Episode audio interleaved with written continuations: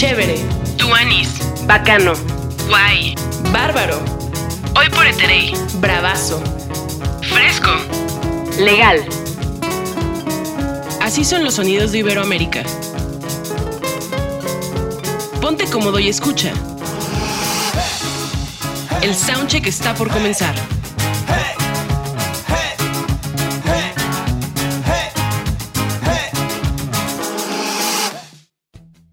Bueno, hoy en este podcast tenemos una invitada, ¿qué te digo yo? De honor. Tenemos una invitada de lujo, una señorita, Le pagamos porque estuviera en el podcast. de hecho, que la conocí en el camino de la vida, llegamos a trabajar juntas y, y además, pues es, es influ... eh, O sea, espérate. Ella es influencer antes que los influencers estuvieran de moda. Tenemos acá... pre- precursora, precursora Sí, del movimiento. o sea, a ver, niños, ¿qué, ¿qué es eso de influencer? ¿Qué es eso de Juan Pazurita? Y, no, ella era influencer antes que todos fueran influencers y sigue siendo influencer. Tenemos en este podcast para hablar de Luis Miguel, nada más y nada menos que a la señorita Motalicious, arroba Motalicious en todas las redes, en su Twitter es una estrellota, me encanta todo lo que hace, como les digo, pues la vida, la vida nos unió, nos hizo conocernos a los tres, llegamos a trabajar los tres en la misma agencia y para una cuenta Trabajamos de para ella. música. De hecho. De hecho, era lo que no sabíamos. sí. No, espérate, yo sí lo tenía bien claro. No, a ver, éramos felices y no lo sabíamos. Muchas gracias, qué honor estar aquí. Con esa presentación no puedo discutir nada más. Muchas Tú, gracias. tú todo lo sabes, No, ¿eh? no me gusta decir que soy influencer, más bien eh, me gusta decir como que no soy la influencer que tu marca necesita, pero sí para lo que te alcanza, Venga. porque yo no cobro, no cobro los millones que, que otros influencers te pueden cobrar, pero te hago los posteos, te Venga. hago las menciones. De hecho, creo que una de las primeras, eh, o uno de los primeros recuerdos acá de Monty es un posteo de Luis Miguel. Trabajaba ella en ese momento para una aseguradora. Ok, para una aseguradora con una diseñadora, nosotros que estábamos hablando de duplas creativas. Y fue un posteo que se lanzaron para un seguro para el retiro, algo así, de no me puedes dejar así. Y era una imagen de Luisito Rey con su piernita de jamón, así, no me puedes dejar así. Y el posteo creo que estuvo tan bueno, pero tan bueno, que hasta el mismo Oscar Jaenada, quien interpretó a Luisito Rey en la primera temporada de la serie, lo compartió así de, Me compartió. Ah, por favor. Sí. Sí, No, on fire, ¿eh? sí, eh, Sí, ¿qué de, de grandes alcances. O sea, cualquier publicista te, te puede eh, presumir sus leones eh, de canes, pero yo te voy a presumir que No, ese posteo le estuvo fue cabrón. muchísimo. Sí, no, y ¿eh? la verdad y es- más otros, ¿no? Los otros que tenían la temática de, de Luis. Ajá. Sí, pues es que todas las agencias se subieron a ese tren, ¿no? Era como llegar el lunes y decir, ¿qué vamos a sacar esta semana? Porque, ¿qué fue lo que pasó en el capítulo? Yo me acuerdo, estaba trabajando en otro lado antes de conocerla. Y, y era lo mismo, ¿no? Llegábamos el lunes a la chisma de la serie. ¿Y qué pasó de interesante, no? Y, y ya de repente pues lo adoptábamos como alguna marca, pero sí, justamente el, el que te hayas tenido como ese golpe con una creatividad que aparte si le ponemos un poquito más de dificultad era para una aseguradora, o sea, ¿sabes? Exacto, Sí, no era sea- algo como más fácil y más convencional y que podía digerir y como más gente, sino que los consumidores simplemente de redes sociales de una aseguradora pues es muchísimo menos que de, no sé, de unas galletas sponge, ¿no? Por ejemplo.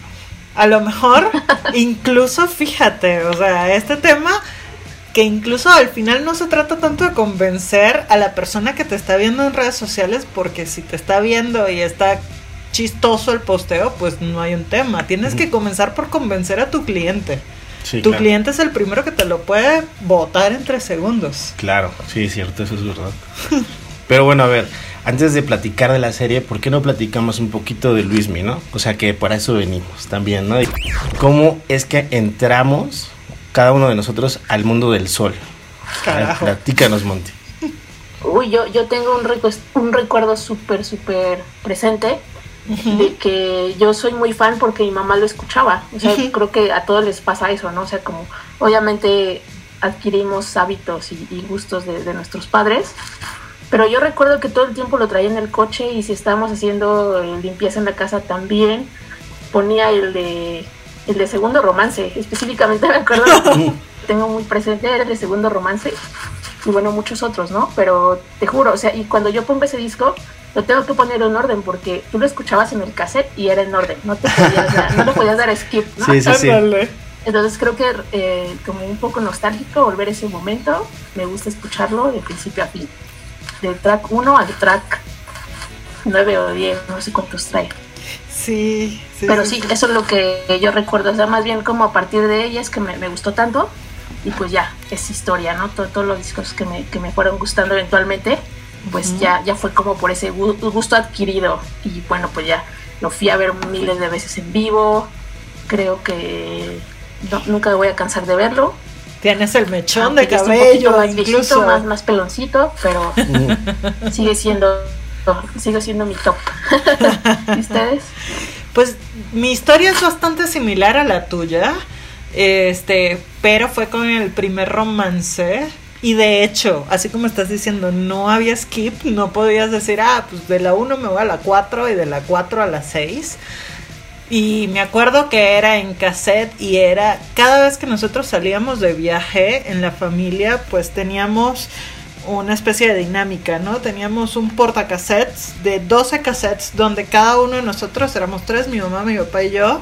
Cada uno se llevaba cuatro cassettes y hubo un tiempo que metían a cada rato el de Luis Miguel, entonces sabías que fijo había un momento del viaje donde tocaba escuchar a Luis Miguel el romance Ujú. así de adelante para atrás, de atrás para adelante un buen rato y decías pues Luis Miguel canta boleros y luego ya cuando dices ah pero es que Luis Miguel hacía otras cosas que incluso acá mi, mi estimado y que cómo no vas a saber eso güey o sea yo soy del romance, tú a mí me estás metiendo a terrenos inexplorados así de la discografía de Luis Miguel, que bueno, obviamente pues para eso sirve también ver la serie, para eso sirve también a veces preguntarle a Monty qué pedo y así, ¿no? Sí, sí, sí.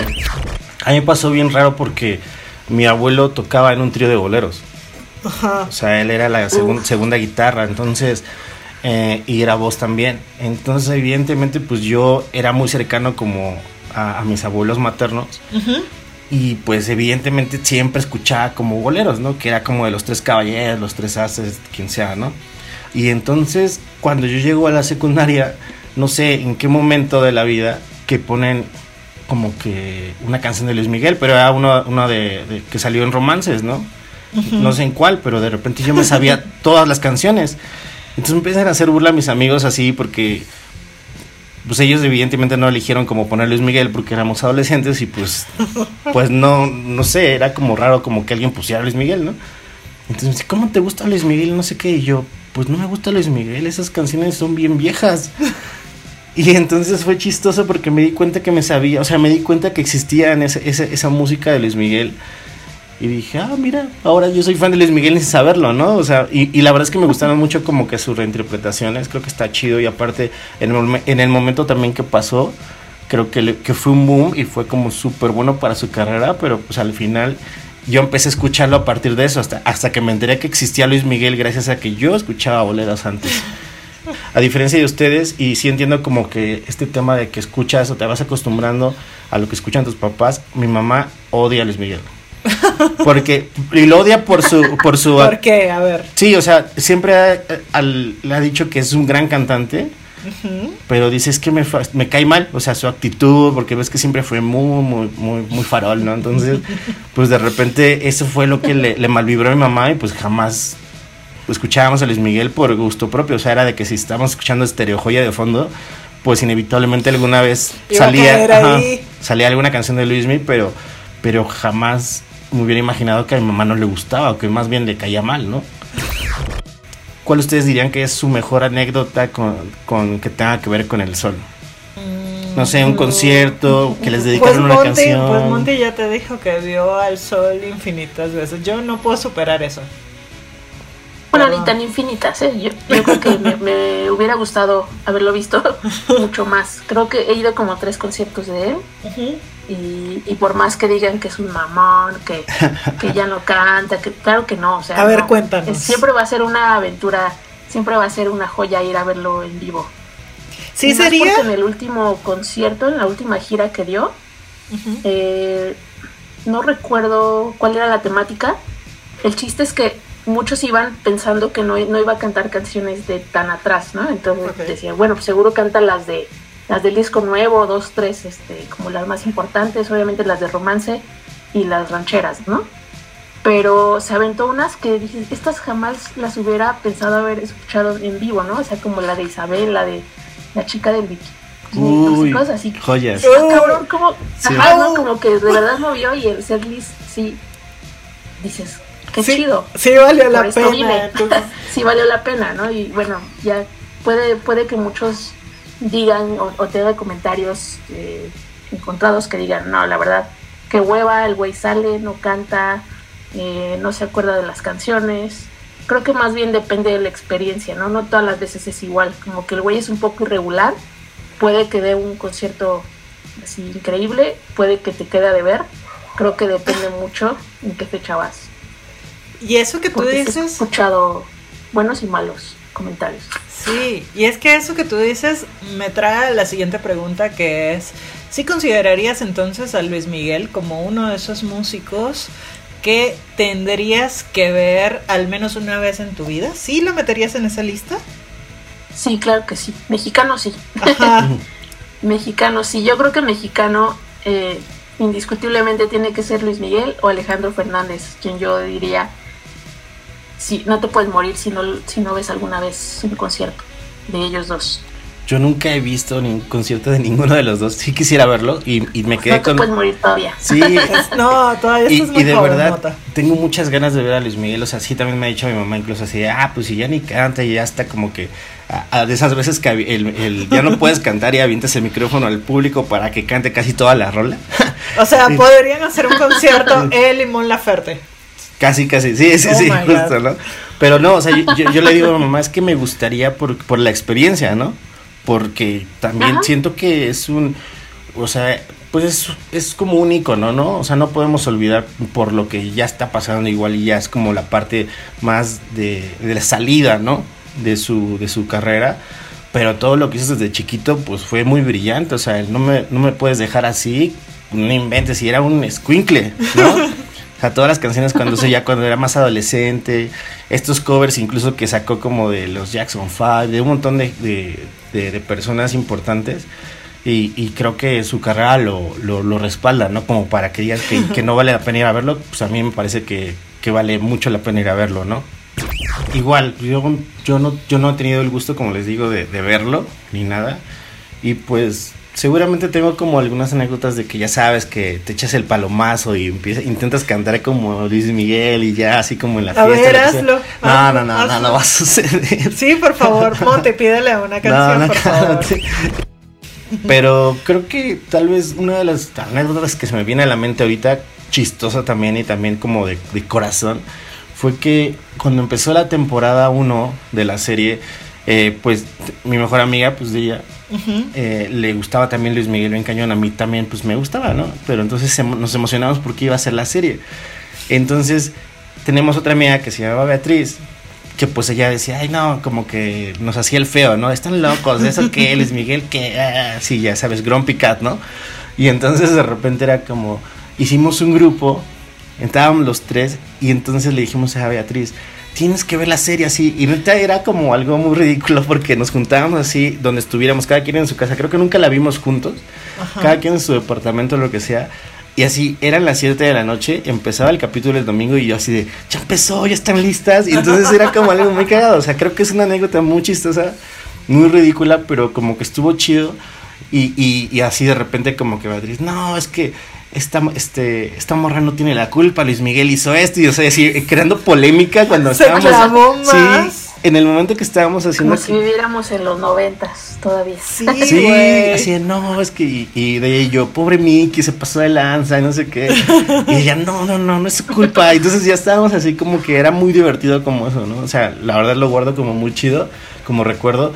Y lo más cagado es que empieza esta temporada y, y veas la primera que nos manda mensaje, ya lo estoy, ya voy a ponerle play al primer capítulo. Y yo, no, yo también, espérame, no sé qué. Y entonces fue muy chistoso porque si nosotros la empezamos a obligar casi, casi, porque es de, si no lo haces, no eres nuestra amiga, ¿no? Algo así. Uh. Entonces, así, este No es. tenemos de qué hablar. no Sí, ves. claro, sí, exacto. Y entonces es bien chistoso porque de, de casi casi obligarla, termina siendo como ya la que nos, nos manda ese, ese reminder este, en esta De ocasión, vean ¿no? la serie. Entonces estuvo, estuvo chistoso como eso. Y es que yo me acuerdo que así era. Pero, pero también como comentarla al otro día, ¿no? Como en, en este Eso. momento godín. Ajá, Llegar a la chamba y, y platicar. Eso sí se extraña. Es que No- no lo sí, estamos sí era así, sí era así, era demasiado. Así ese tema me acuerdo, tal cual esos días ya en la, En la agencia. sobremesa, ¿no? Sí, típica plática de sobremesa, 3, 4 de la tarde, todavía estabas ahí, estabas haciendo lo que estuvieras haciendo, pero igual era obligatorio que tenías que decir o dar un comentario sobre la serie. Yo en ese momento, pues, como les digo, no la vi, la vi mucho tiempo después, incluso por por acá por cierto individuo que tengo a mi lado, pero y porque además me dice, pues este reto se viene, pero lo tienes que afrontar como campeona, ¿no? Sí, Entonces, no podíamos hacer un especial. Sí, claro, imagínate. Vamos a hablar del sol y pues la señorita que no ha visto su serie, pues no, qué mal, qué malas no. tablas. Güey, no manches, me la eché en un fin de semana, literal. Sí. La temporada 1 me la eché en un fin de semana así y me quedé que necesito ya la segunda temporada y fue hace como, ¿qué te gusta? Como dos meses, una cosa así. Oigan, y pensando como en todo esto que, que, que platicamos de que pues igual siempre es Luis Miguel fue como muy este hermético con su vida personal por todos los pedos que tenía evidentemente Ajá. y que ya era como que se hizo famoso también su, su clásico el que te Como dije. como dije no no no ¿Cómo es- dicen mis metales esta noche? debimos haber empezado el podcast así no con el Sí, como dije güey. Entonces, no, su famoso como que de que sus guarubas les echaban los reflectores a los a los periodistas, ¿no? ¿Te acuerdas? Que siempre fue como como que ya era clásico de Luis Miguel, que siempre lo iban a buscar los paparazzis y siempre los güeros así aventándoles las lucesotas que te deslumbraban. Un clásico de Luis Miguel, ¿no? Qué mal pedo. Y, y, y envuelto como en tanta polémica en que era pues un Don Juan, ¿no? Prácticamente, que anduvo con mujeres muy famosas, entre ellas pues, Mariah Carey, ¿no? Nada más. Nada más ahí para que se vean con la Ay, chule, nomás. ¿no? También. Y etcétera, La etcétera. chule. Pues, ¿Cuál? Fue su punto más bajo, la chule. Es guapa, es guapa la chule, o sea, igual no tenía la- Es guapa, Bueno, pero, pero, pues- pues igual es como florecita de banqueta, ¿no? Como- barrio. Como que sí tiene barrio. No sé, ¿cuál es que igual así, hablando como de su vida privada, cuál es como que digamos, ustedes consideran como un momento que dices, fue épico cuando se enteraron o salió el chisme de tal o tal cosa? O sea, algo que así de pura chisma, ¿cuál creen que haya sido como algo Chisma. importante o valioso que recuerden ustedes de su vida? Güey, es que, ¿sabes qué siento? Siento que tal cual, como su vida privada intentó, intentó ser muy privada. Pues cuando salían momentos como este momento donde está en el yate, que lo retrataron y que ya salió en la segunda temporada en el mar Mediterráneo, sí fue así como que, miren a Luis Miguel. Ajá. ¿No? Sí siento que fue como en todas partes. Y ojo, a diferencia de ustedes que les voy a preguntar, ¿qué se sintió ese tema de ver como niños de los noventas? ¿Qué se sintió ver toda esa cantidad de chismes en las revistas? O de verdad que si en revista eres, revista... Me imagino que hasta en la tú salió ese pedo. Lo que Sí, sea. era- ¿Qué era mucho de? Eres. Ajá. Y, y él tiene que como cuatro portadas, no sé, igual y más, pero yo recuerdo que está sí, en cuatro o sea. portadas así icónicas, él, él salió. Sí, sí, y entonces digo, a lo mejor como la a más grande el chisme, pues más lejos se iba el bendito chisme y a lo mejor yo lo podía escuchar, pero ustedes seguramente llegaría un momento y les dejo la pregunta, llegaría un momento en que había muchas cosas del sol y era así como ahorita con la serie, era como su tema de conversación, ¿no? No, pues incluso hasta lo de la casa que tenía, bueno, la casa de Acapulco, ¿no? Ajá. Era casi casi un, un, un lugar turístico, ¿no? Había como que, yo me acuerdo, digo, no me pasó, pero me acuerdo que sí decían que había como... ¿Sí la visitaste? No, no, no. Pero decían que había como tours, así que te daban como un tour por Acapulco y era una parada, obviamente tenías que estar así a, a- a punta de la playa porque no puedes acercarte mucho que llegamos. Pero siempre era así, aquí vive Luis Miguel y no sé qué, ¿sabes? Aquí están sus fiestas y no sé qué. Y todos obviamente hablaban de eso porque pues Sí, era... los tours que tomabas en las lanchitas que iban por toda la bahía, bueno, Ajá. por allí en Acapulco, Ajá. te pasan como por la, la parte de las celebrities o donde viven personajes de, de, de alto nivel. Ajá. Y si te dice, pues miren, aquí está la casa de, no sé, Anthony Hopkins, ¿no? Y la, la casa de no sé quién. Y allá lo que ven así, a lo lejos, a lo lejos, pero que no nos podemos acercar, esa es la casa de Luis Miguel. Y todos mamados, ¿no? Sí. "Oh, foto, foto. Que no nos podemos Sí. acercar, qué Sí. buen plan, güey. Ah, y de Así hecho, tan recóndito estaba el, el lugar donde vivía él. Híjole. y de hecho eh, no sé si supieron, apenas pasó que un youtuber Ajá. este se metió con sus amigos a la casa abandonada Ah, de Luis ¿sí? Miguel, que creo que ya es propiedad del, del, del papá de Jaime Camil, de hecho. Ok. Y, pues está súper abandonada, hecha mierda. O sea, ya la casa es un, una posilga prácticamente, ¿no? Pero el Sí, vato. pues cuántos años tiene que ya no vive ahí. Exacto. Sí, y aparte, pues el, obviamente todo el clima, la humedad, etcétera, el viento, y pues que está abandonada, pues es horrible. Pero el vato se metió con sus amigos y grabó como unos TikToks y grabó también como su video. Que Y soy fan, pásamelo. Te lo paso, pero sí, aparte está cañón porque, o sea, sí se ve que era una propiedad gigantesca y sí se, a pesar de que está como muy en malas condiciones, si dices, oye, pues vivir aquí, imagínate en las buenas condiciones que había, pues era una joya, ¿no? Y que además estuvo ahí desde muy niño, ¿no? O sea, esta casa no fue un regalo del papá, justo, en algún momento de su vida. No, no- No, pues mira, haya sido regalo del papá o no, pero él la pagó con su trabajo. sí, Ah, ah, bueno, sí. Sí, Sí. sí, sí, sí, dicho, Me "Mira, queda aquí, claro, me queda. es una casa para ti. Mira, mira, coger. Y es, Sí, no, me pero queda claro. como que o fue sea, fruto de su trabajo. Sí, claro. No recuerdo quién fue, hablando de este comentario que está haciendo Monty, no recuerdo quién fue que dijo, mira, si bien Luisito Rey como persona, podemos Mm. decir lo que sea, que fue la peor persona del mundo, que fue el peor papá del mundo, fue el mejor manager que cualquier artista latinoamericano incluso pudo tener. ¿Están de acuerdo? ¿Sí o no? Ah, pues de hecho lo dice el vato de Te lo resumo. Ah, dice, y ahí, pues se, y ahí se va cuando se muere Luisito Rey. Dice, adiós Luisito Rey, que la fuerza te acompañe, ¿no? y sí, empieza a decir justo eso. Pudo haber sido así, drogaba a su hijo. Este, no le dejó tener novia. explotaba. No sé qué, hizo así un montón de cosas. Lo obligaba a ensayar. Y aún así, ahí se va. El mejor manager, Ajá. deja tú de México, de Latinoamérica. Eso sí es cierto, creo que sí es cierto. o Yo creo que Jesus. sí. O sea, que creo que no tenía que ser tan mierda y después de todo lo que hizo con su mamá y así. Pero yo creo que justo a partir de, de eso que le inculcó, como de ser perfeccionista y siempre dar más y, y le consiguió los mejores eh, conciertos y eventos comerciales y demás. Si no hubiera sido por él, yo creo que sería una carrera diferente, ¿no? O sea, igual y pudo haber tenido una carrera, pero muy distinta a lo que conocemos. Incluso siendo extranjero y llegar aquí y de verdad plantarse, Sí, claro. plantarse a los 14 años en Siempre en Domingo, que sabes que era como el, la catapulta y era casi casi, si estás en Siempre en Domingo es como de, para que seas ex- exitoso, ¿no? Porque aparte el señor Raúl Velasco pues era como el que movía todos esos hilos, ¿no? De Televisa, que era el, el sistema como de televisión más poderoso de Latinoamérica, ¿no? Entonces, que est- estar en siempre en domingo y desde pequeño, pues creo que ese deal no lo manejas si no eres, si no tienes como ese, ese colmillo bien afilado, ¿no?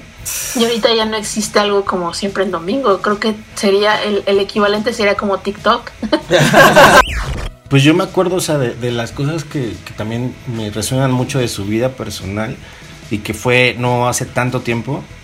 Fue cuando canceló, empezó a cancelar los conciertos porque pues, por agotamiento, según, ¿no? ¿Quién sabe si, qué, agote- Sí. qué, qué- qué tipo de Por agotamiento tenía? agotamiento de las fosas nasales. Ah, caray. Qué fuerte, qué fuerte. Luis, mi te amamos. Por si acaso, ¿no? No, pero y, y creo que algo que sí fue como de impacto fue cuando estabas mencionando Montino, o sea, Alejandro Fernández y Luis Miguel creo que han sido grandes expositores de, de, de música, de, de grandes intérpretes y de grandes, este, no sé, cantautores y autores, compositores de, de Latinoamérica, ¿no? Y, y esas voces son como que muy privilegiadas las dos. Entonces cuando se unieron para hacer como su auditorio nacional aquí, dije, no invente, esto, esto va a ser una bomba, ¿no?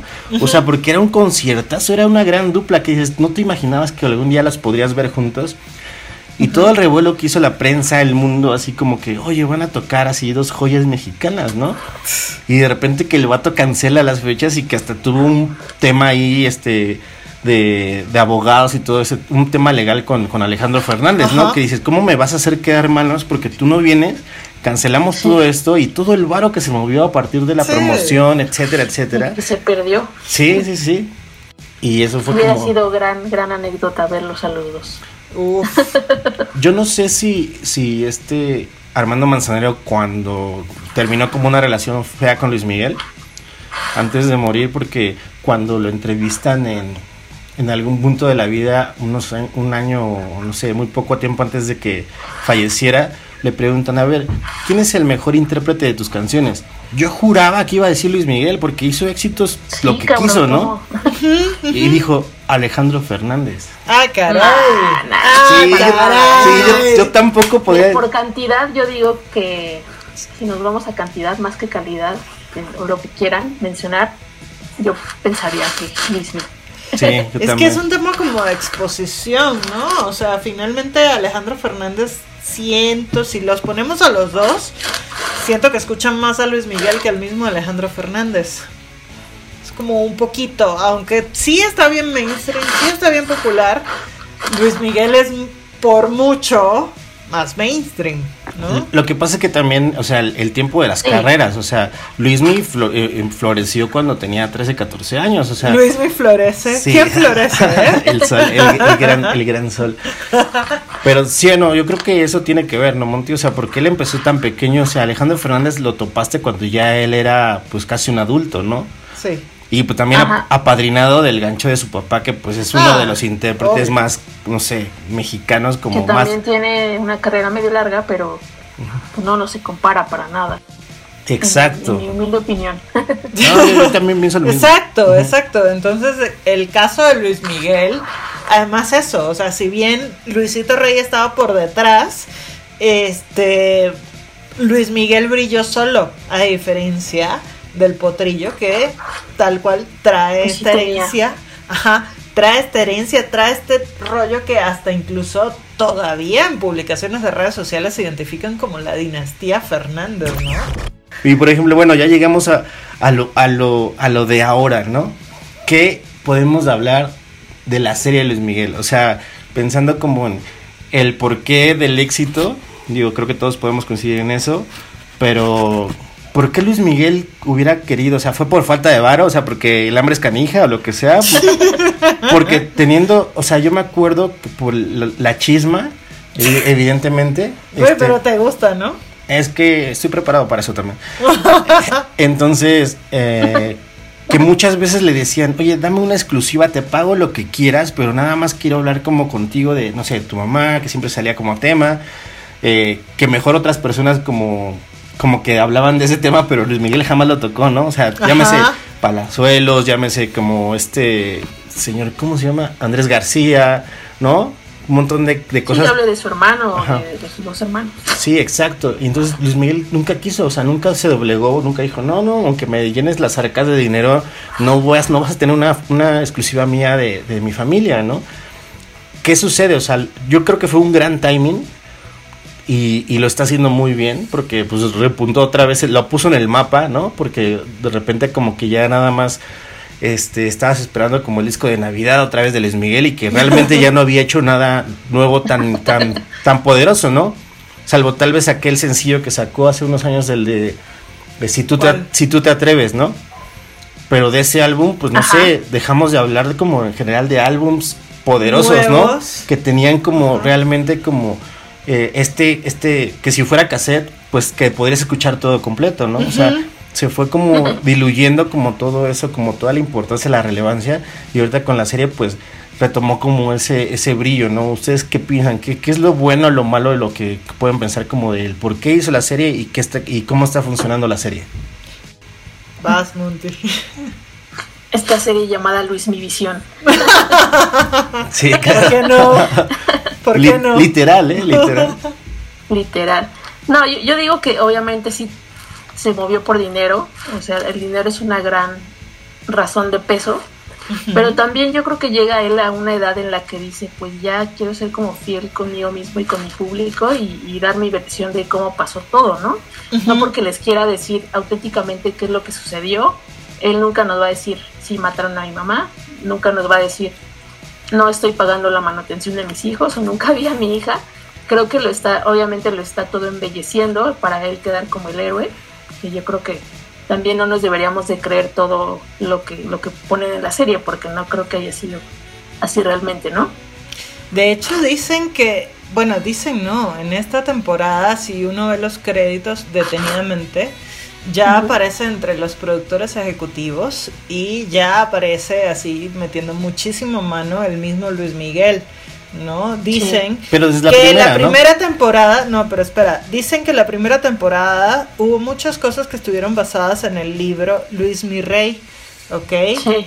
Pero ya, ajá, pero ya en el en la segunda temporada hay muchas cosas que vienen tal cual de entrevistas con el mismo Luis Miguel. Entonces esto que está diciendo Monty es muy factible, tal cual que si bien hay mucho de pues, de lo que yo te estoy contando, yo como Luis Miguel obviamente no se va a poner de pechito con Sí. las cosas que no le conviene. Pues sí, te voy a decir lo mejor, lo mejor de mí, ¿no? De, claro que le daba dinero a mi hija y claro que la veía bien seguido, ¿no? O sea, como él se va a hacer como la víctima, digamos. Ajá. Pongámoslo así. Ándale. Así que no, no, no hay que creerse tanto, obviamente, lo, lo que se ve. Pero. Y, y yo creo que esto funciona porque la mente del mexicano estaba como muy acostumbrado a, a ver este formato de, las de las telenovelas, como, como mencionabas al principio. Como que siempre es- es- esperas como conectarte, ver la tele, eh, platicar con tu familia, platicar con tus amigos acerca de algún hecho que esté pasando en la tele. Y creo que eso es lo que ha, ha movido, ese mindset ha movido mucho a que la, la serie se tenga este éxito, ¿no? Porque te lo presentan como un capítulo a la semana. Sí, Yo creo que incluso. ese formato Televisa como que está re- siendo repetitivo ahora con esto, no sé. Creo que en, en, en ese de Luismi, pero no, no recuerdo si Netflix ha tenido alguna serie que funcione igual, No. que te la vayan dando así como semana a semana. Pero yo creo que es eso, o sea, como un- una fórmula que a Televisa le funcionaba muy bien y que ahora se está replicando y que tristemente estamos cayendo en su juego. Sí, exacto. Solo porque no como mames, parte de la este- estrategia. Nosotros somos las. yendo así, caemos redondito. Sí, so- aquí las víctimas somos nosotros.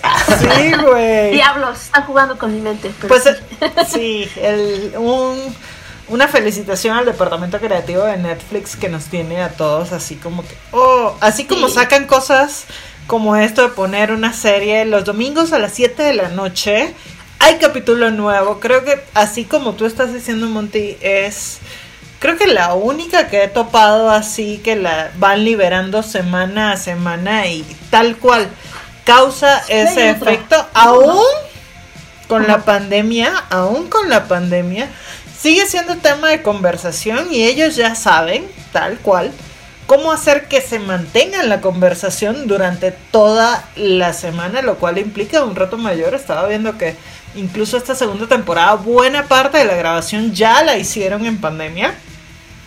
Este, Por eso se retrasó, de hecho, ¿no? Exacto, por eso Sí. fue parte, parte de lo que se retrasó, porque todavía no estábamos en pandemia y yo me acuerdo un amigo común, el señor Evaristo Corona, yo no sé qué rollo traía él, que él era hermano, primo de uno de los guionistas, no sé qué era lo que era de esos guionistas o de alguien del cast de la serie de Luis Miguel que decía, no, pues ya ellos estaban avanzados en la grabación. Ya, bueno, esos son mitos o son leyendas o como usted le quiera decir, ¿no? Pero ya tenemos la serie. Lo que sí es que buena parte de la serie se terminó grabando en pandemia. Y, pues ya la estamos disfrutando, ¿no? Y seguimos con la misma formulita que así está diciendo Monty ha sido exitosa de pues, los domingos a las 7 de la noche. Sí, puede ser eso. A lo mejor como hicieron, me voy a otro, vamos a decirlo así, a Roma, por ejemplo, me acuerdo que les funcionó muchísimo esto de adoptar la guía rojí, ¿ok? Que sí fue muy icónica y entonces repartieron como guías rojí con Ah, sí, cierto, sí. los puntos donde grabaron la película. Son estrategias, ¿no? Y, Sí.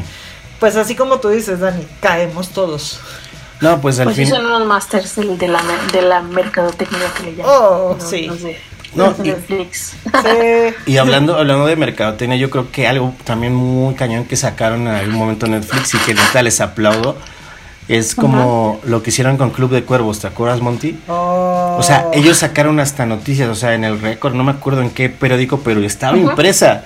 Y estaban, y eran noticias como de la serie, de que, ah, sí, ya este Club de Cuervos, no sé qué, fichó a tal persona, o no sé qué, o sea, era que vamos a dar una conferencia de prensa, y estábamos en, en la espera de la siguiente temporada, y había una conferencia de prensa como para ver los nuevos integrantes, las nuevas contrataciones de Club de Cuervos, y, y salen como personajes como de la televisión nacional, como Inés Sainz, como que que es como de TV Azteca, ¿no?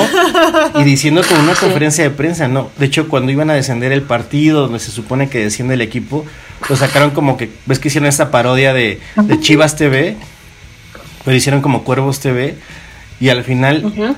Y dijeron, ah, bueno, el partido, no sé, el jueves a las 8 de la noche, ¿no? Para ver, ver si quedamos en primera división o, no- o descendemos. Y neta, yo, o sea, estaba bien padre porque hicieron un portal para ver el streaming según del partido. Obvio, dura como 15 minutos o 5 minutos. Pero al final sí lo hicieron y la gente se metió a ver ese partido que después te iba a contar lo que iba a suceder en la siguiente temporada. A No mí se me hacen esfuerzos como súper creativos.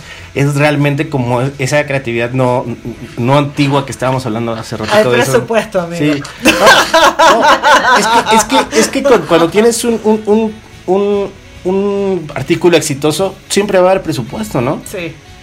Pero ¿a dónde avientas el presupuesto? ¿En vallas? Dices, o sea, ¿cu- ¿cuántos años tienes en la publicidad? O sea, ya se acabó eso, ¿no? O sea, a veces es como esa necesidad de decir, no, es que creatividad es hacerlo de hace 10 años. No, o sea, ahorita No. creatividad es, es romper los ¿Cuántos esquemas. formatos hay? Sí, Ya. claro, Ajá. exacto. Hasta un TikTok, como dices, ese TikTok era pagado por, Sí. por Diego Bonetti y por la serie Sí. Luis Miguel, pero sí, me salió Sí. así como 10 todas las veces que entraba. veces, o Ajá. sea, dime que eres fan de la serie sin decir que eres fan. Y estuvo chido porque pues tú hubiera dicho así Ajá. como de, como dice, ¿no? Como ustedes. Hacen exacto. O un montón de cosas, ¿no? Pero al final este creo que los esfuerzos que están alrededor de, de- de esa serie creo que es muy bueno. Igual como ustedes mencionan, el formato se me hace increíble porque de hecho hasta yo me saqué de onda y me decepcioné cuando no había entendido qué estaba sucediendo porque el, el fin de semana pasado que se estrena como la serie, yo veo que dice segunda temporada y, y mandan, avientan ocho capítulos. Y, y entonces empiezo a verlo sin entender ni revisar si estaban como ya puestos. Empiezo a ver el primero, se jala el segundo. Dije, pues todo bien, pero pues no inventes, si ya me vas a aventar toda la serie, pues ya se va a acabar como esa cosquillita del chisme. Ya lo quieres, Ajá. ya lo esperas así. Sí, pero del chisme del, del lunes, ¿no? Justo Ajá. lo que estamos platicando. Y después cuando termine el siguiente capítulo que ya se abre como la pantalla de, "Pu- si quieres puedes ver esto. Ajá. Sí. ya revisé. Te quedaste en corto y que. Sí. Ay, güey. revisé y dije, y ya ves como que las fechas de lanzamiento de los otros capítulos. Dije, ah, pues es que sí está chido, ¿no? Te aventaron dos de golpe, pero creo que estuvo bien. Pero qué chido que mantengan todavía como esa expectativa a la gente, ¿no? Creo que es un gran gancho Sí. así de mercado. O sea, creo que es un gran empuje como para que tengas justo ese éxito. Porque yo me acuerdo que cuando salió la primera temporada, a pesar de que estaba en Netflix, una plataforma que, que, que de, de la cual tal vez Televisa y TV Azteca pudieran hablar como abiertamente porque pues le estás dando publicidad a algo que no es tele abierta, nacional. Y era como la chisma de que lo veías, estaban hablando de eso en Ventaneando, en todos los programas también Sí, de, de, de- espectáculos. Ajá, y entonces te- te- tenían que subirse a ese tren, porque si no te subes entonces termina siendo obsoleto, ¿no? Pues sí, ¿de qué están- van a hablar? Ajá, Si exacto. no hablan de- Y en todas partes, o sea, así pasó, o sea, regresando como al año pasado, al año antepasado, no sé en qué momento hubo una publicación de eso, las plataformas de streaming, ¿cómo hacen ya streaming a nivel musical? ¿Cómo hacen para hablar de la serie? Pues tú decides si te vas de frente y dices, pues, estos son los éxitos del Sol y su nueva serie y te lanzan como sus B-sides de Diego Boneta, tipo Spotify que está ahorita, así que en el transcurso de la semana te está mandando así como que la canción del episodio, ¿no? Esta semana sacaron la Sí, versión de Diego Boneta, ajá, ¿no? sí, Ajá.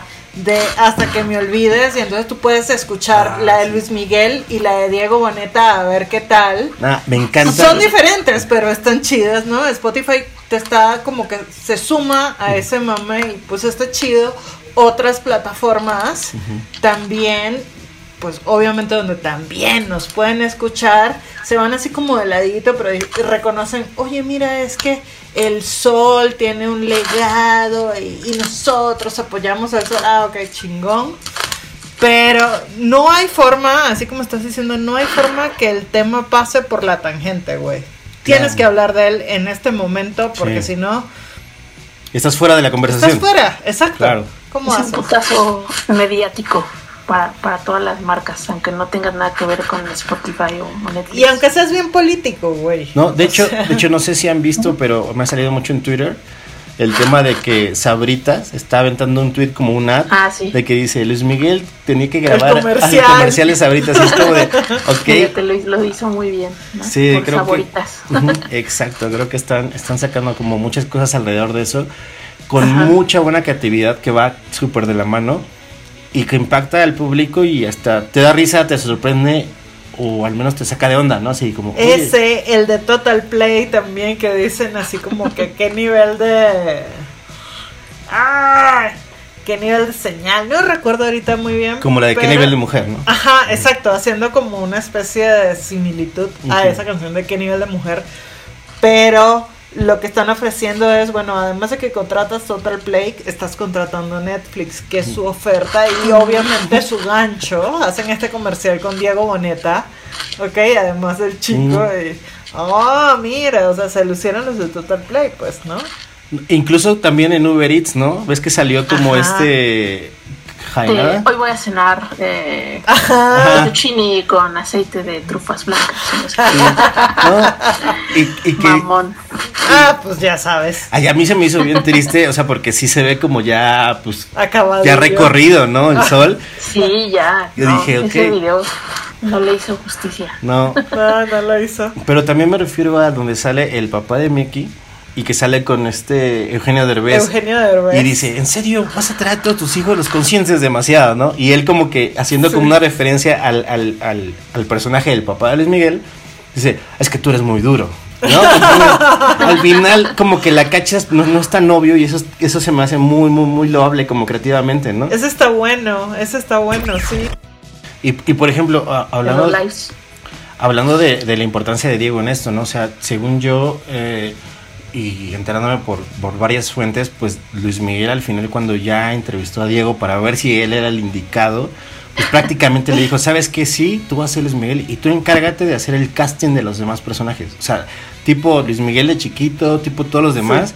Y Diego fue el que se hizo cargo como de eso, o sea, primero, ¿no? Ya después pasaba el filtro obviamente del sol, pero pues darte esta responsabilidad también está bien cañón, ¿no? O sea, algo sucedió ahí con la química vida. que fue como de y aparte no me no me van a dejar mentir, el niño que hace Luis Miguel de chiquito es una joya de chamaco, ¿no? El Jonas. Sí, que aparte está bien chistoso porque él sale de un, creo que la voz Kids en, en España y al final el manager, ¿quién crees que es?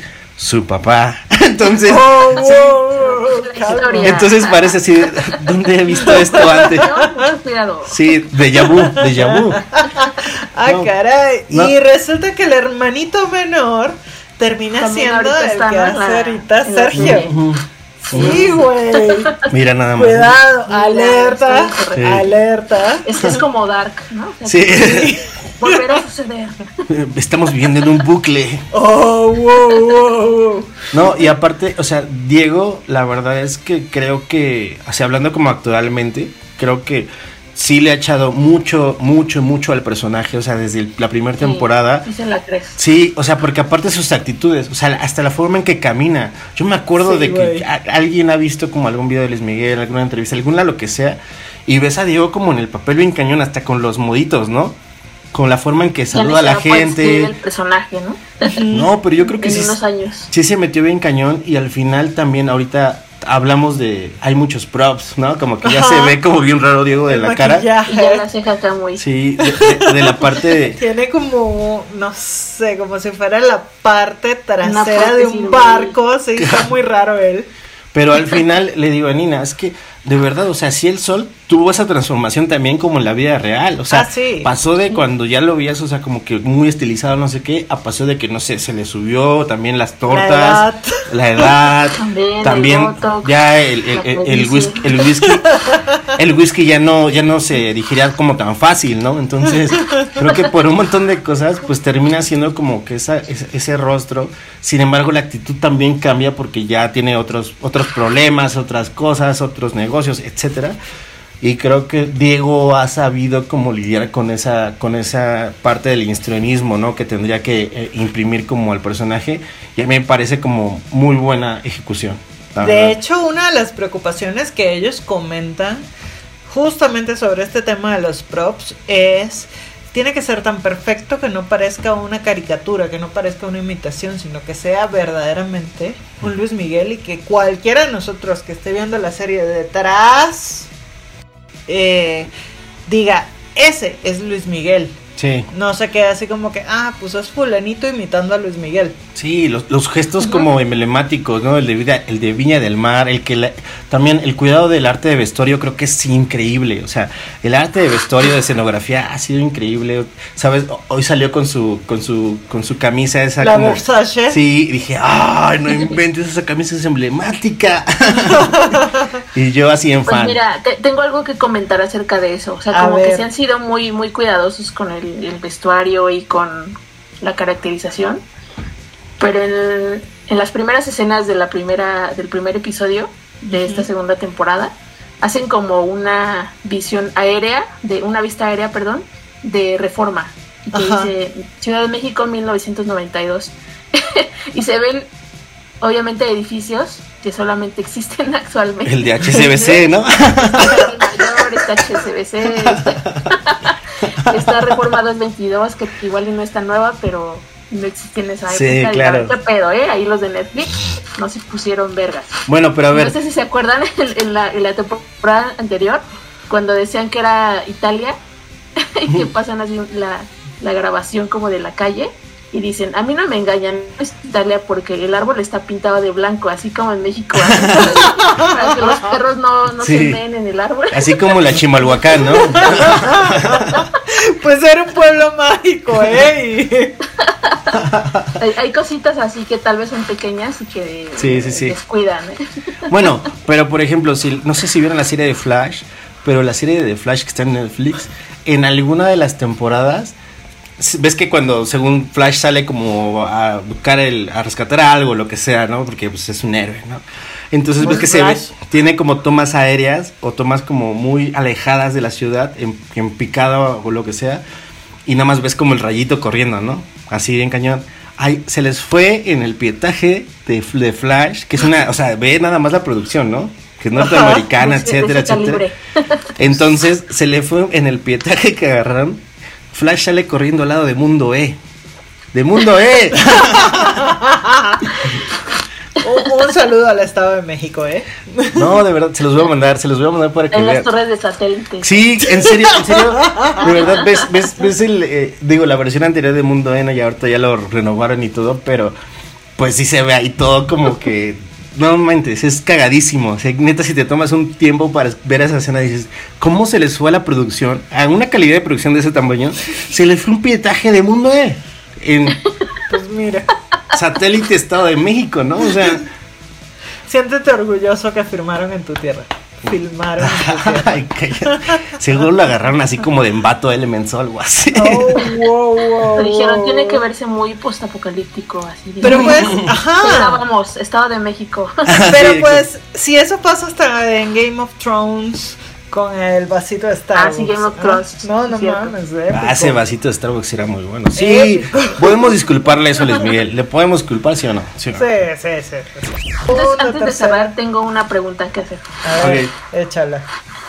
O Bueno, más bien les quiero preguntar si, si ustedes sabían que en algún momento Diego Boneta salió con Michelle Salas.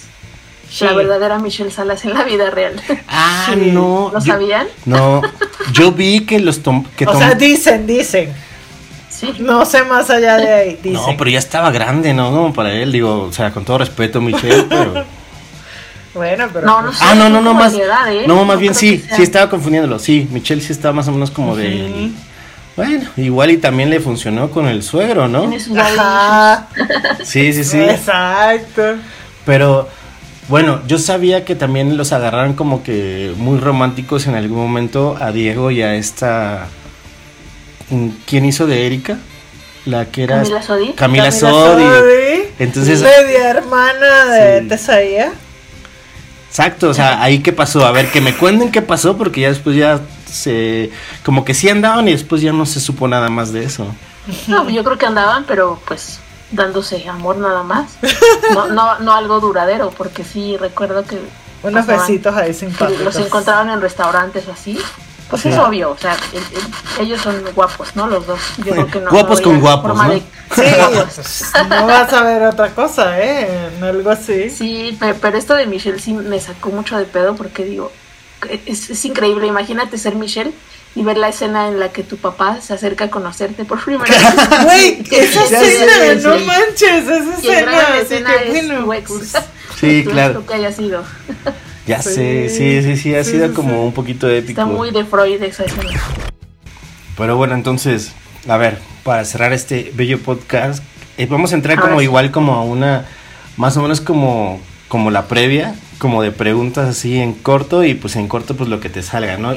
Pero... ronco pecho. Sí, pero, pero ahora no vamos a hacer nada más como que tú, sino los tres, ¿no? Los que tenemos que estar involucrados en estas respuestas. Ay, güey. Entonces, a ver, vamos a ver cómo nos va en la vida. A ver, Bueno, yo comienzo con la primera. A ver.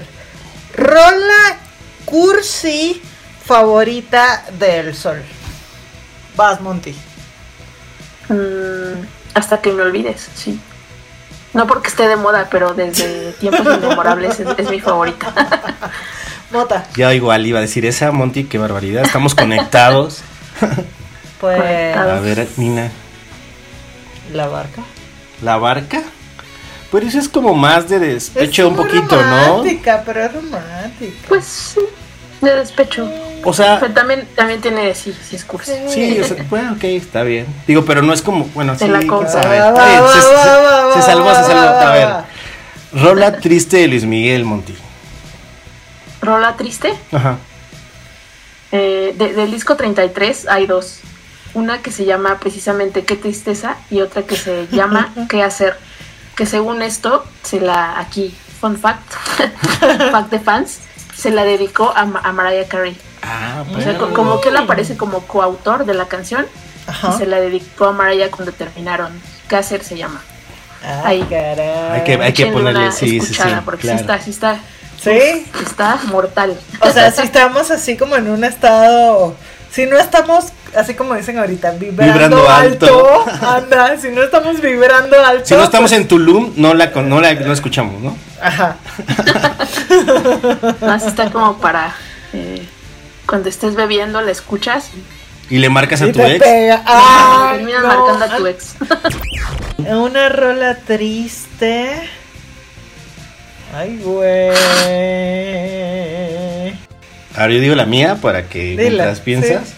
Yo creo que la mía podría ser este el reloj. Ese es un bolero que me mama y bueno, me gusta Ajá. mucho.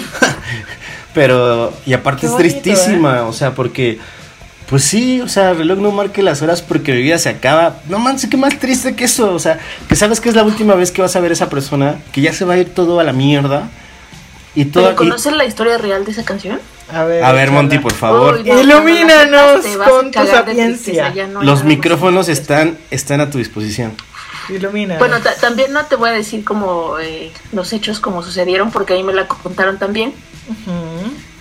Pero dice, dice la historia que quien escribió esta canción, que fue Roberto Cantoral, eh, tenía una hija, este, no sé en qué momento de la vida, ¿no? Y Tati. Y no, diferente cantando pero la que, pero que Guadalupana. esta chica estaba en el hospital, se debatía entre la vida y la muerte, Ok. y cuando ya estaba así como que en sus últimos momentos, eh, obviamente él escribió esta canción y no quería que pasaran las horas ni los minutos porque sabía que entre más pasaran, pues eh, eso significaba que ya iba a llegar el momento en el que sería el último con su hija y le escribió esta linda canción. Que bueno, si lo ves como de un enfoque romántico, pues también es un poco sad, ¿no? Pero si, si lo trasladas como algo de que te vas a despedir de, de un ser querido que está a punto de morir, es todavía más triste. Hijo. Y ya, esa es la historia. Pues de hecho dicen que también, o sea, el, que Cantoral escribió El Triste, esa joya de José José, Ajá. y que fue escrita no para un examor o lo que sea, o sea, era El Triste porque su hermano murió. Y le escribió esa canción a su hermano porque su hermano eran super compas y bien cercanos y empezaron a, Sí. a- a- a hacer música juntos y de repente su hermano muere y de repente escucha, este, escribe esa canción y se la da a José José en este épico momento que todos sabemos musical, ¿no? Que, que queda ter- en tercer lugar, pero para el público, el premio del público se le lleva a José José, ¿no? En esa... Cálmate. No, sí, sí, la verdad es que sí, no le iban a ganar ninguna canción ni una... Ganó la brasileña. Sí, pero pues, es que no te Y en pases. segundo lugar la venezolana. O sea, fue un robo ya. Cálmate. A ver, ya tu Tengo canción... algo, tengo algo que agregar de mi historia. No era la hija, era la esposa quien estaba en el hospital. Mm, Por eso se le escribió a ella. No, sí está bien Fíjate. sad, sí está sad. Está muy sad, Sí, ¿no? sí, sí, la sí. verdad. Fíjate, fíjate. A ver, Andrina González, ya te dimos tiempo. Pues mira, yo tengo una que se llama La Media Vuelta. Ah, ok, o sea, sí puede ser. Yo tengo mis Sí, pero concerns yo con creo que tiene más, más sax en todo su acervo musical. Es que, es que la media vuelta es como que triste, pero como empoderado, ¿no? Es como de, Ajá. bueno, pues vas, o sea, si Pues tú- sí, exacto. Eso es lo que tú- vete, Es que espérate, espérate, es como triste, pero en un mood así como muy maduro. bien. A ver, entonces, para ustedes, ¿cuál es el mejor bolero de Luis Miguel? verga. Para ustedes. La de nosotros. Ok. Hmm. Sí. A ver tú, Andrina González. Nosotros es muy buena. ¿Sabes qué? Siento que es la misma. Siento que es la misma de, obviamente, del señor Armando Manzanero. Pero la versión de Luis Miguel, sí, definitivamente, como comentábamos al comienzo del episodio, para nosotros fue, valga la redundancia, fue conocer esa gran canción, ¿no? A mí me gusta mucho con la que empieza un disco de romances que es que aparte es como un mix porque salen dos Ah, canciones. Oh, No, es que es muy buena, pero es que no. Ajá, creo que es- empieza con Esa esa, está buena. pero termina con la de Contigo aprendí, que no es una Ajá. canción tal También, cual completa. ah, Manzanero. Sí, no, sí. ah, me encanta. Es un mashup. Sí, pero me encanta, me encanta todo, o sea, cuando empieza la Luis Miguel innovando. Contigo aprendí, uh, no, o sea, es una gran, gran rola, ¿no? Y a ver, bueno, a ver, vamos a la que sigue y la que sigue. Güey, na- nadie menciona la barca, ¿eh? No, todavía no, nada más No, tú. para mí sería, creo que le doy más valor a la de la mentira. Uy, es de mi top, es de mi top. Espérate, vamos a llegar allá, vamos a llegar allá. Ahí vamos, ahí vamos. A ver, top 3 de rolas de Luismi. No mames. A ver, Monty. Hoy top 3 me la pones bastante difícil. Anda, tú eres la prueba de fuego porque eres hiper fan. Nu- número uno, bueno, no sé si número uno, pero obviamente fría como el viento, peligrosa como el mar. Uh, De hecho, la tuviste un tiempo en tu biografía de Twitter. Sí, por eso me sí, sí. Te super identifica. la, la siento muy cercana a mí. Sí, sí, sí. Eh, la, la de más allá de todo, Ajá. que viene en el disco de 20 años. Y no sé, eh, tal vez esa la de nosotros. O como yo te amé. Uy, también es muy Oh, buena, no. Ah. Es que sí está bien cañón, ¿no? Decir como que, a ver, encapsula tres Uy, canciones, ¿no? uy, Es Sí. que en tres Sí. canciones la pusiste complicada. Sí, sí, está ¿eh? ruda, La sí. pusiste complicada. Yo te diría, mira, ¿será que no me amas? Pero porque pues... no sé, me encanta como que conocer a Luis Miguel más allá de este tema en el que lo conocí, exacto. O sea, ¿será que no me amas? Me gusta. Me gusta de repente también mm, la incondicional, así un poquito más bolerito. Y me gusta Ahora te puedes marchar, que también volvemos un poco a lo pop. Entonces sí soy así como muy tía. No, que de hecho, de hecho la condicional más que bolero creo que también es una balada romántica, ¿no? Ajá. Sí, y es Ajá. que, es que como dijimos, Soy muy tía. es, ya es, es, es un ícono, creo que la incondicional es un ícono Luis Miguel en cualquier Sí. lugar, ¿no? Donde se pare como esa Es canción. un parteaguas. Sí, aparte el video, ¿no? De que hizo El polémica video. en el video de que cuando se cortó el cabello Luis Miguel y que ah, no era un doble y es que no sé qué. Y aparte el desastre que fue como que de verdad se pusiera como las Fuerzas Armadas y así, no sé, toda la historia creo que Sí, fue, es un gran video, es una joya de canción también. Ay, no, Mi, mi top 3 y que es complicadísimo, yo creo que sería Hasta que me olvides, number one. Number two, La mentira. Ajá. Y la 3 creo que sí sería el reloj por el, tema como que muy emocional también por la parte de los boleros y que yo conté, yo canté a guitarra, ¿Contaste o cantaste? canté a guitarra acompañado ¿Cantas? a mi abuelo, la del reloj Ajá. varias veces, entonces significa, significa mucho para mí esa rola, entonces sí, ese sería como mi top. Y bueno, regresando como ya la... De hecho, ¿saben qué? Nunca hablamos de cuando calienta el sol. Es que son rolones, o sea, son rolones pops que, sal, que salieron ahí como que Sí. en su carrera que eran, fueron un hitazo, ¿no? Pero tampoco era Y es que- de él. Ah, como sí. que hablar, hablar de todas sus canciones no podríamos hacerlo en No, menos de dos horas. Sí, lo que no, no culpes a la playa, no culpes a la lluvia. ¿Será, que, no me amas? No, Pero o sea, yo lo dije. Sí, también, o sea, y, y más o menos nada más como que hicimos un pequeño paneo por hablar como de los covers que hizo como a los Jackson 5, ¿no? Ajá. En algún momento, pero a ver, ¿cuál? Esto también se viene como complicada. ¿Cuál es Ay, su güey. disco favorito de Luis Miguel? Pues yo sí me quedo con el romance. ¿Mi primer romance? Sí. Ok. Yo creo que segundo romance o eh, Aries. Rayos, yo me voy a ver más tía aún. Porque, porque me gusta muchísimo.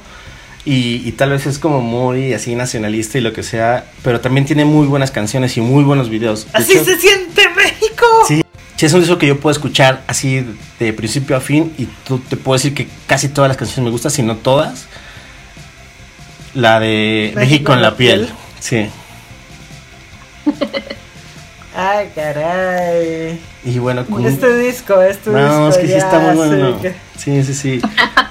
Venga el meme de Mira, Chandler. los, los iba a juzgar si decían que su favorito era Navidades. porque No, no, son los No peores discos de Luis. Miguel. No, sí, es no, que. pues. Es por qué lo hiciste y, y, y empecé a cantar, ¿no? De tan, tan, tan, y yo, no, no, ¿por qué de lo haces? ¿Por qué lo Güey, haces? me quedo y está bien mal el de Santa Claus is Coming to Town de Mm. Sebastián Yatra. Pero ya sabes, porque mamo Sebastián Yatra. O sea, fuera de eso, No, pero no, no. güey. Es algo No, que nunca tuvo. no. es, es- es algo que nunca tuvo que haber sucedido, ¿no? Y sucedió en repetidas ocasiones, es lo peor. Pero por lo que veníamos hablando hace rato, porque la industria en ese momento era así, o sea, saca tres discos al año, me vale de lo que lo saques. vigente. Ujú. Ajá, exacto, o sea, necesito un disco ya. Y el disco ya, un disco de temporalidad, un disco de Navidad, güey. O sea, no todo el mundo te puede sacar un disco sobre Ujú. la historia de Jesucristo como Jesucristo superestrella.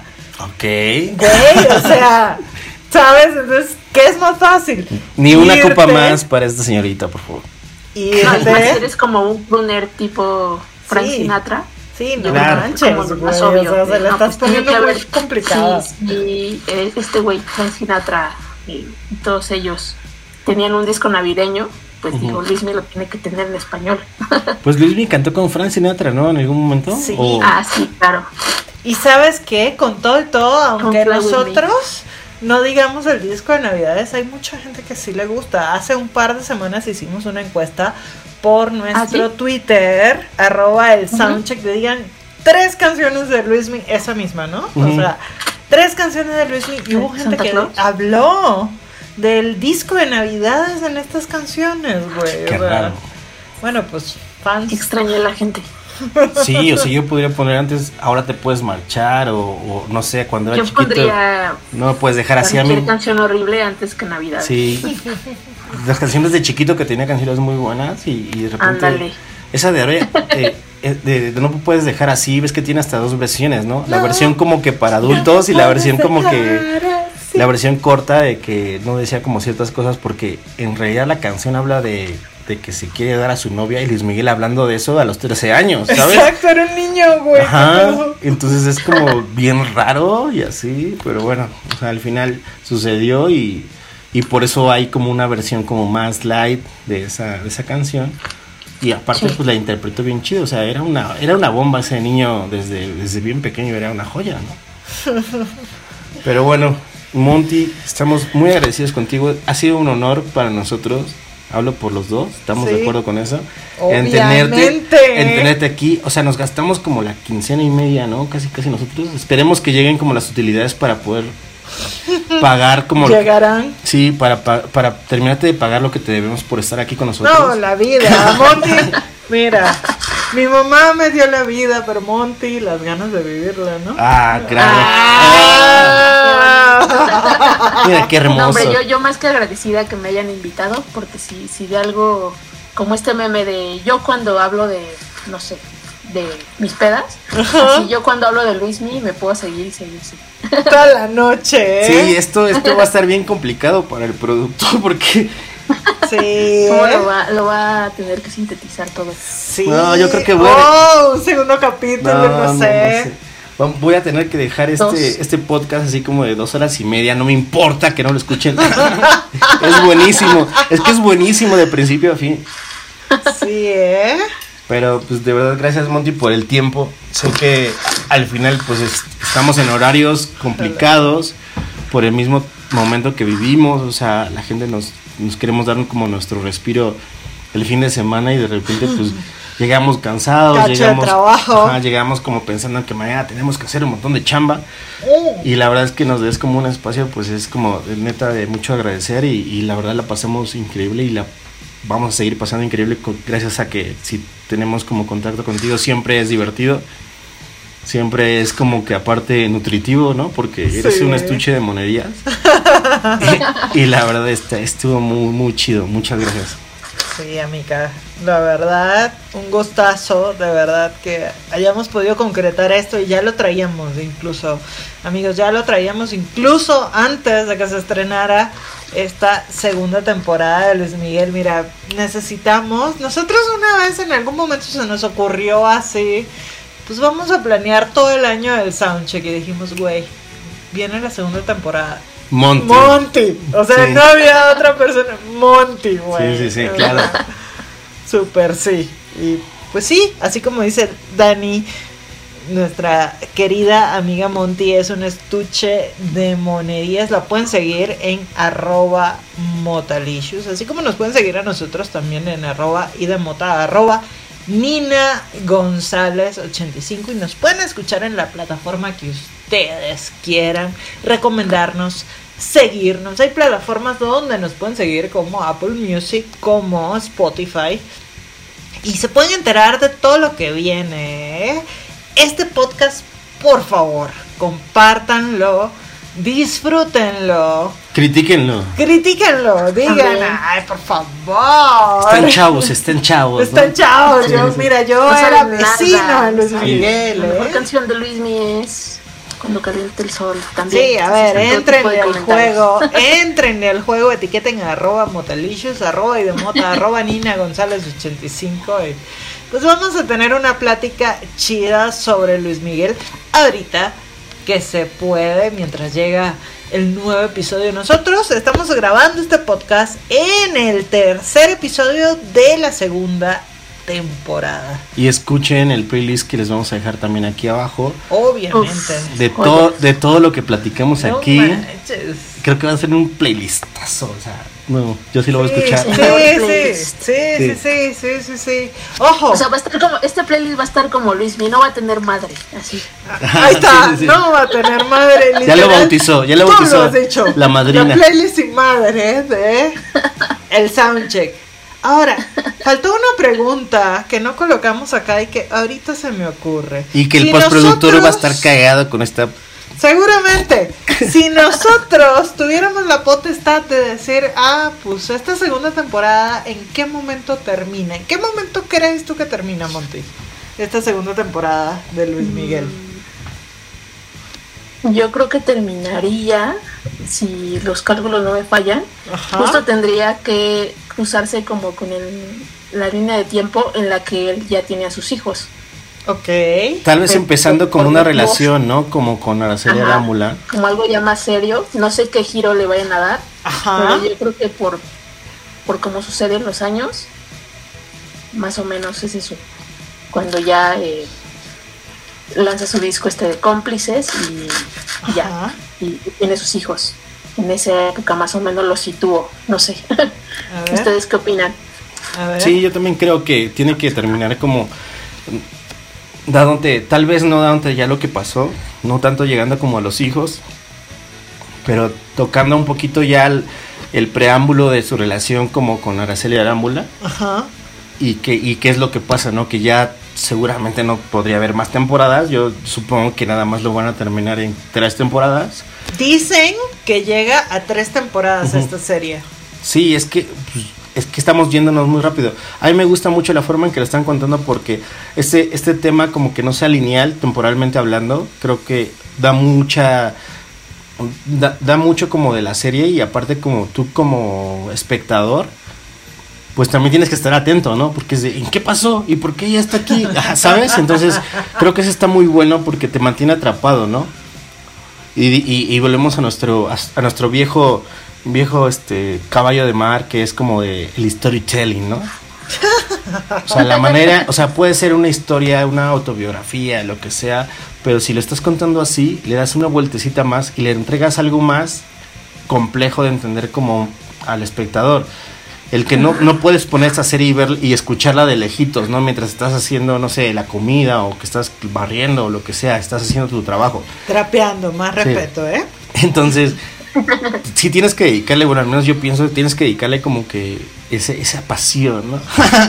ese tiempo como de, de ti como para decir, a ver, no me voy a perder nada para entenderlo, porque si te están hablando de repente del 94, de repente del 2005, de repente ya como que de, de otras épocas y pues siempre es de valor que estés tú enfrente del televisor o de tu dispositivo de confianza y estés como poniendo la atención a algo y creo que eso es bien difícil de hacer como en esta época, ¿no? Hay series o películas o cosas de YouTube que consumimos diariamente que, que no me dejarán mentir que a veces dices, ah, bueno, esto no vale, o sea, no importa si no lo veo, o sea, es- estoy escuchando y no hay un problema. Pero creo que es- esta dinámica que tiene la serie te dice, siéntate y ponme atención. Entonces creo que está chido también. Pues sí, definitivamente, y es algo que justamente Netflix rescata y por eso estamos ahí pegados. Ya nosotros nos tenemos que despedir, pero será hasta muy pronto, porque creo que este podcast está llegando un poco... A las tres horas de grabación. Aquí aprovechando la autopromoción, que Échale. yo también tengo un podcast y justo tengo un episodio en el que aparece No, pues Dan Mota, más. por si quieren seguirse escuchando nuestras voces. Eso está bueno, es un episodio Ah, que graba. Daniel completamente con Monty sobre series y pueden descubrir también las series que incluso cada uno de ellos no ha visto, terminó siendo un reto. Yo lo vi, lo vi, lo escuché. Lo vi. Sí, lo vi, lo vi, lo vi. lo escuché, está muy, muy bueno. Y hay por ahí una participación de su servidora en uno de el día de San. Valentín que yo, mira, pues era San Valentín, pero pues ahí, ahí les dejé un- una bonita contribución. La verdad, Monty, este podcast estuvo increíble. Te damos muchísimas gracias. Nosotros nos escuchamos en tu plataforma de confianza. Bien sé que nos escuchas en Spotify, en Amazon Music, en qué sé yo, en Google Podcast. Bye bye. Bye bye.